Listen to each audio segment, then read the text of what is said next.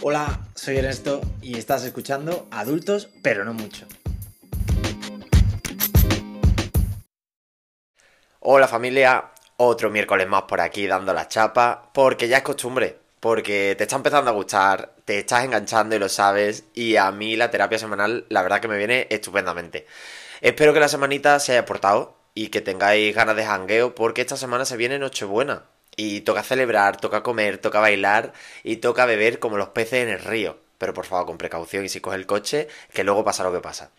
Yo este año eh, no he hecho lista de propósitos para el 2024. Y mira que con el toque que tengo, eh, que me encanta una lista, o sea, tengo la casa llena de posits, este año no, no la he hecho. Este año he decidido que salga lo que tenga que salga, que fluya y que venga lo que tenga que venir. Pero que si viene algo, pues mira, que sea bueno, que si no, como dicen en mi tierra, virgencita, virgencita, que me quede como estoy. Hoy, en el episodio de hoy, eh, venía a hablaros de, de relaciones, de, cómo las vivimos nosotros y, y, de cuánto ha cambiado, ¿no? De una generación a otra. Ayer mismo estaba scrolleando un poco por TikTok y veía una entrevista que le hacían a una actriz que me gusta mucho eh, y hablaban de esto mismo, hablaban de, del tipo de relaciones que tenemos, de los celos, de la posesión, de, del quedarte con alguien aunque las cosas vayan mal. Y me llamó muchísimo la atención eh, con la libertad con la que esta chica definía lo que considero que es la mentalidad más o menos que tenemos ahora en nuestra generación, lo del, pues mira, si te quiere ir ahí está la puerta.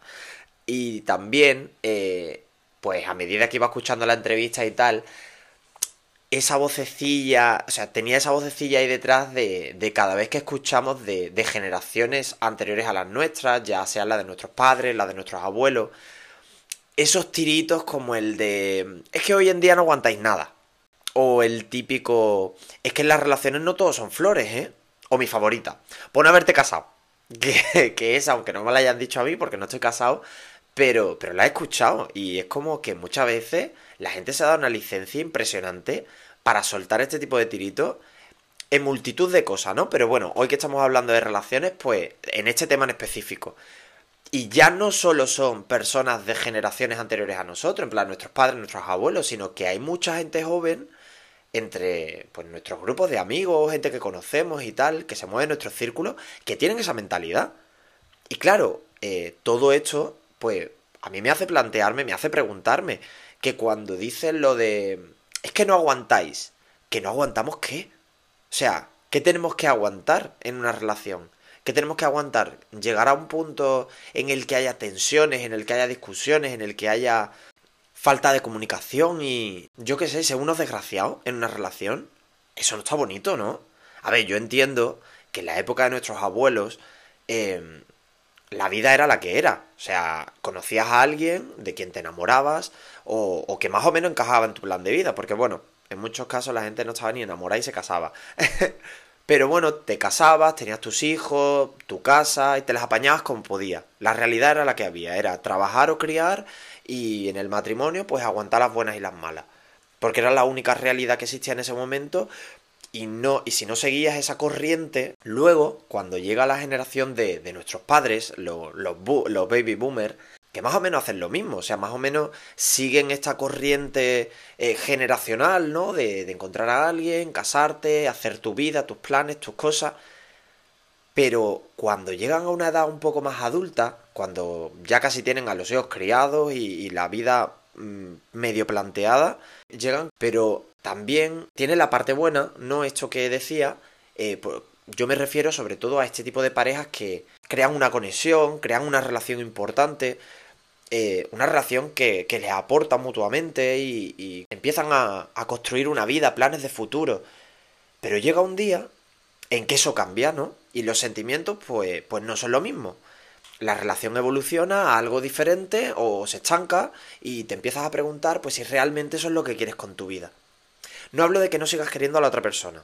Hablo de que, de que te quieras a ti lo suficiente como para hacer balance y, decir, si sigo con esta persona, ¿puedo seguir haciendo a esta persona feliz sin perderme yo en el proceso? Ahí es donde está el clic. Ahí es donde eh, nuestra generación cada vez más tiene el valor suficiente para decir, mira, mejor adiós ahora y una lloradita y a seguir, que seguir viviendo una mentira y que esta culpa nos vaya minando hasta que explote y nos matemos los dos. En la entrevista esta que, os decía, planteaban también el tema de los celos. Esta chica decía, si yo estoy con alguien eh, que me aporta, que con, quien tengo una relación y tal, estoy segura de lo que siento por esta persona. Y también estoy segura de lo que esta persona me muestra que siente por mí. Porque no, no podemos tener certeza eh, con lo que la, otra persona sienta eh, hacia nosotros, pero sí mm, hacernos una idea en cuanto a lo que nos va mostrando. Y decía, si esto en algún momento cambia y mi pareja pierde interés en mí, noto que se centra en otras cosas o en otras personas, pero que ese interés va decreciendo, entonces hay dos opciones. Intentar ver dónde está el problema y si tiene solución, o decirle a la otra persona, mira, gracias por venir, buen viaje. o sea, ella decía que si su pareja ya no quiere estar con ella, ¿a qué la va a obligar? O sea, si alguien no quiere estar con nosotros o notamos que no quiere estar con nosotros, no es justo ni para uno ni para el otro el tener que estar ahí. Todos conocemos parejas en nuestro entorno, en nuestro círculo, en nuestras familias, que están juntos por cojones, que se llevan a matar, que tienen problemas, que no se comunican, que no hacen vida juntos, pero que no se plantean terminar con una relación porque consideran que, que bueno, que estar en una relación es aguantar los chaparrones que vengan. Y sí, yo comprendo y, comparto también, ¿no? Que, que, en todas las relaciones, pues, hoy no siempre está el cielo despejado, pues que hay que aguantar algún chaparrón que otro. Pero cuando tu vida en pareja se convierte en el huracán Katrina, corazón, perdona que te diga, pero hay que ir evacuando. O sea, que si sigues por ahí, malamente. Y aquí, en, esto, en estos casos, es muy importante también la, la, responsabilidad afectiva, que a mucha gente le falta bastante. porque lo lógico es tener una conversación y decir, mira, esto es lo que hay. Hoy en día, por suerte, hemos ido mejorando, eh, por un lado, esta responsabilidad afectiva, pero también el valor, porque yo le llamo valor, yo no le digo, no, no considero que sea egoísmo, yo considero que es valentía hablar con la otra persona y decirle, yo no quiero esto, o yo ya no siento esto por ti. Porque no es culpa nuestra, o sea, los sentimientos no se controlan, pero lo que sí que podemos controlar es qué hacemos con eso que sentimos para que provoque el menor daño posible, tanto a nosotros como a la otra persona, como a nuestro alrededor. Porque hacer vida en pareja y que esta relación de pareja vaya empeorando o, o, sea una relación tensa o sea una relación basada en el quedarte por cojones, eso mina, eh, te mina a ti, mina a tu pareja, mina a si tienes hijos, y mina todo tu alrededor y, va minando tu día a día en cualquier ámbito, en tu trabajo, en tus relaciones con tus amigos, en todo, o sea, te va minando poco a poco. En uno de los primeros capítulos que, hacía para el podcast, decía que, ligábamos por catálogo. Y esto es cierto, sobre todo en nuestra generación.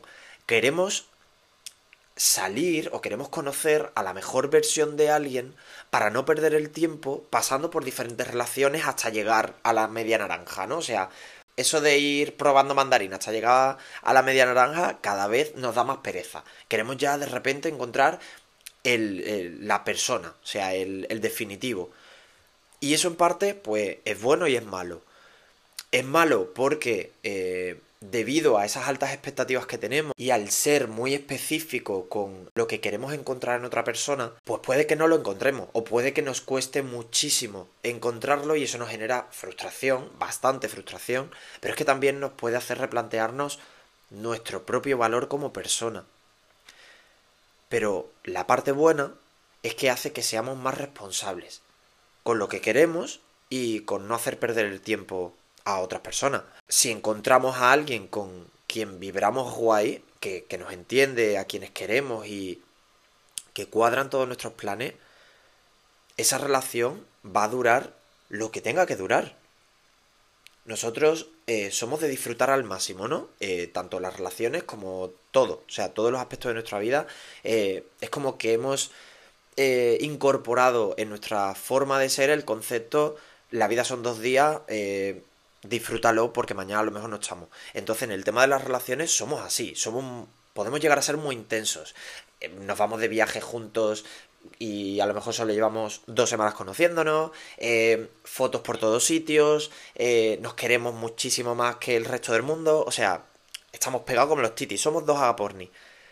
Y obviamente pues entramos en la relación esperando que esa sensación nos dure eternamente.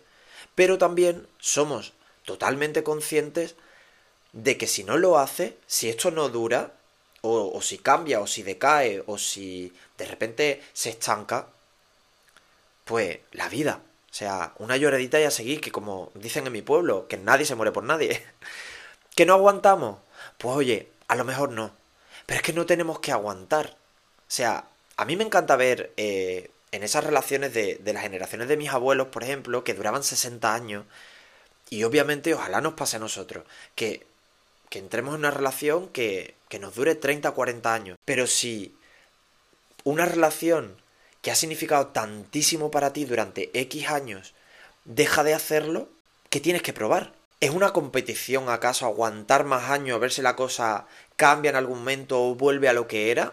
¿O es ya forzar algo? Yo considero que lo que decía, ojalá una relación me dure 30 o 40 años. Y, sea súper feliz durante ese tiempo. Obviamente no todos los días porque es imposible ser feliz en cada momento, sino eh, vamos acumulando momentos de felicidad y tal, pero ojalá en, durante toda esa relación los momentos felices nos lluevan y sean mucho más que los momentos complicados. Y que si en algún momento, pues por la vida, yo tengo que hacer balance, eh, porque la cosa vaya pachín pachá, pues finalmente decida quedarme porque eh, los momentos felices contrarrechen a, a los que sean más complicados, sean más tristes o sean más, no sé, más feos. Pero que si no es el caso, pues nos tendremos que mover, que no somos árboles. Y tendremos que seguir volando por la vida y centrándonos en lo que nos aporta felicidad a nosotros, sin robarle la felicidad a la otra persona, por muy enamorada que pueda estar de ti. Porque puede que la otra persona esté muy muy enamorada de ti y por creer que estás haciendo lo correcto por esa persona, te quedas en la relación y finalmente lo que estás haciendo es mantener una mentira y no eres justo ni contigo ni con la otra persona. ¿Que somos una generación que en temas de amor lo tenemos un poquito complicado? Pues según como lo mire. Porque el amor propio lo llevamos estupendamente. Y para mí ese tipo de amor también hace balanza. Así que si entre tus propósitos de, este 2024 está el amor, o sea, en, en mayúsculas, da igual que lo empieces con pareja o sin ella, porque ahí hay dos direcciones. Y a veces la que mira hacia nosotros es importante para más partes. Así que después de esta chapa de la semana, después de autodenominarme yo Doctor Amor, sin ser yo nada de eso, os agradezco una vez más el ratito la charla, el cafelito que me llevéis en el coche de copiloto. Eh, cada vez esta familia está creciendo mucho más y me encanta recibir mensajes vuestros a través de redes. Pues a veces que os sentís muy identificados con algún episodio, me contáis vuestras propias experiencias y saco alguna idea para, nuevos episodios, que, que, es lo que ha pasado con este. Y, y la verdad es que muy, muy, muy feliz y muy, muy agradecido de, de que esto cada vez llegue a más personas. Así que nada, espero que tengáis una estupenda Nochebuena en un par de días. Y si me estás escuchando en julio o en agosto, pues oye, que te lo pases estupendamente en la playa. Así que lo dicho, que muchas gracias por, por seguir aquí otro miércoles más. Y nada, nos vemos gente.